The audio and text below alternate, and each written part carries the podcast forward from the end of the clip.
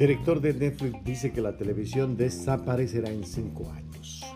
El fundador de la plataforma digital Netflix, Red Hastings, le puso fecha de vencimiento a la televisión como el mundo la conoce hoy. Él señaló que los usuarios se están concentrando en los servicios ofrecidos por las nuevas plataformas.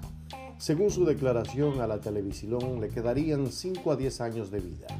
El pronunciamiento se da de un momento difícil de la compañía, pues en el segundo trimestre del año ha perdido 970 mil suscriptores. A pesar de las preocupaciones sobre el aumento de la competencia y una posible recesión, Netflix sigue confiando en su posesión. La campaña que viene manejando y con la compañía dijo que su proporción de la visualización total de televisión en Estados Unidos alcanzó un máximo histórico en junio con un 7.7%. La compañía planea presentar a principios de 2023 una versión del servicio más barata con publicidad y está probando formas de cobrar a los clientes por compartir contraseñas.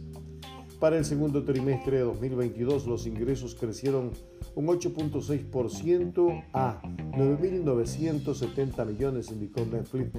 La cifra no alcanzó las estimaciones del Wall Street de 8.040 millones, en parte debido a la fortaleza del dólar.